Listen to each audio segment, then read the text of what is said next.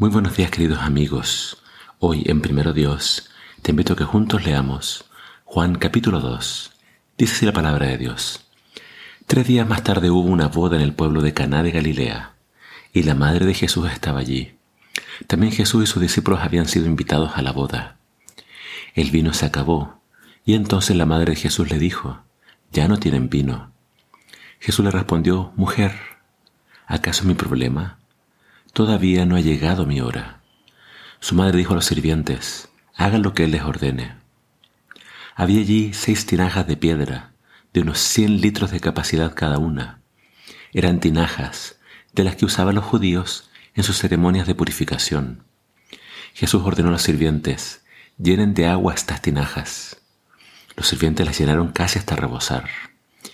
Jesús volvió a ordenarles, ahora saquen un poco y llévenselo al encargado de la fiesta. Así lo hicieron. El encargado de la fiesta probó el agua convertida en vino.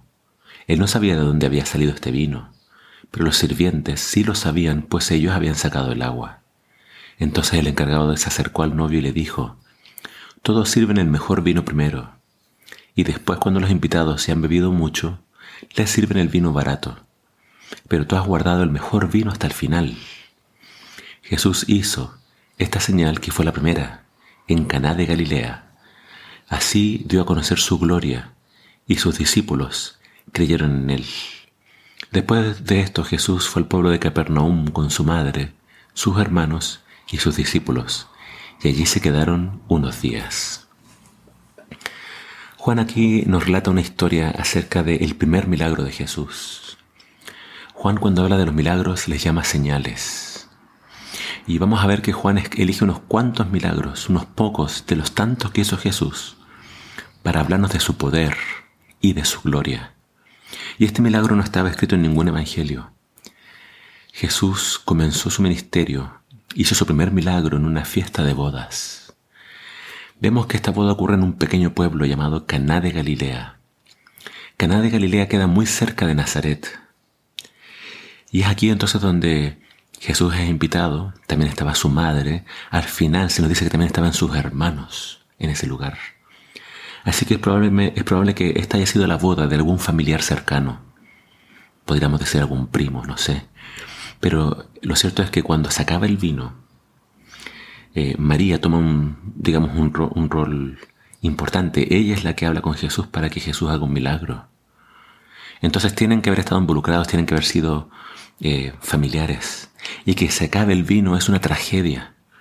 Nos habla de poca planificación, nos habla de no hacer una provisión para la fiesta, porque las fiestas en los tiempos de Jesús podían durar una semana, la fiesta de bodas.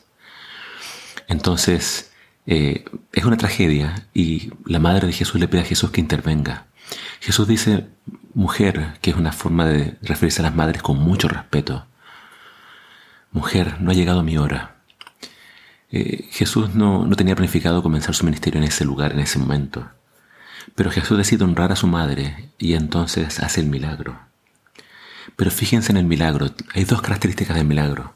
En primer lugar, eh, eran tinajas de más de 100 litros cada una. Jesús ordena llenarlas. Y cuando Jesús le dice, llévenselo para que lo prueben, el organizador de la boda, cuando lo prueba, dice, wow, este es un vino de mucha calidad, de muy buena calidad. Un detalle muy importante, eh, no creemos que Jesús haya hecho eh, vino fermentado, porque Jesús no iba, a propiciar que todos se emborracharan. Cuando en la Biblia tú encuentras la palabra vino puede ser fermentado o puede ser jugo de uva. lo más probable es que haya sido jugo de uva. Pero ¿por qué de mejor calidad? Porque para hacer un vino de buena calidad tienen que ser eh, uvas ya maduras, de la mejor calidad. Jesús entonces no hace un vino de baja calidad, sino de muy alta calidad. Así que dos detalles de Jesús. Jesús hizo vino en demasía para que sobrara, quizás para que como un regalo de bodas para los que se casaban. No iban a consumir todo en la boda y lo que sobraban podían después venderlo y tener entonces dinero para esta, nueva familia. Así que el milagro fue en abundancia y el milagro fue de muy alta calidad. Jesús entonces comienza su ministerio en una boda, nos muestra que para Él es importante esta institución divina que es el matrimonio. Recordemos que Jesús También estuvo en el primer matrimonio de Adán y Eva, Él los casó. Entonces para Jesús son matrimonios tan importantes. Jesús estuvo presente ahí, eh, participando de la alegría de este nuevo comienzo para esta pareja. Y Jesús salvó, salvó la fiesta, salvó la boda. Haríamos bien nosotros en siempre invitar a Jesús a nuestras reuniones, invitarlo a que sea parte de nuestras vidas. Y créeme que si Él está en tu hogar, todo va a ser diferente. Él va a traer a tu hogar paz, alegría y todo lo que haga falta. Así que meditemos en este comienzo del ministerio de Jesús. Te invito a leer el resto del capítulo para meditar en el amor y el poder de Jesús. Que el Señor te bendiga.